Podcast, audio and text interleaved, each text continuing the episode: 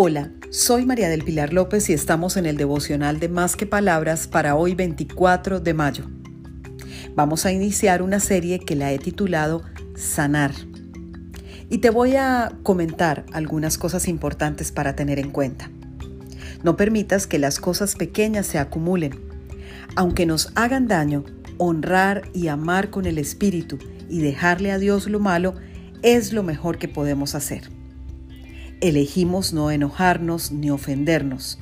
No vamos a tratar de componer o de cambiar lo que nosotros no podemos.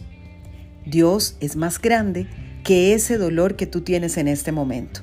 Dios cubre con vendas nuestras heridas. Cuando dejamos que su bálsamo de amor nos unja, todo va pasando y nos vamos a sentir mejor.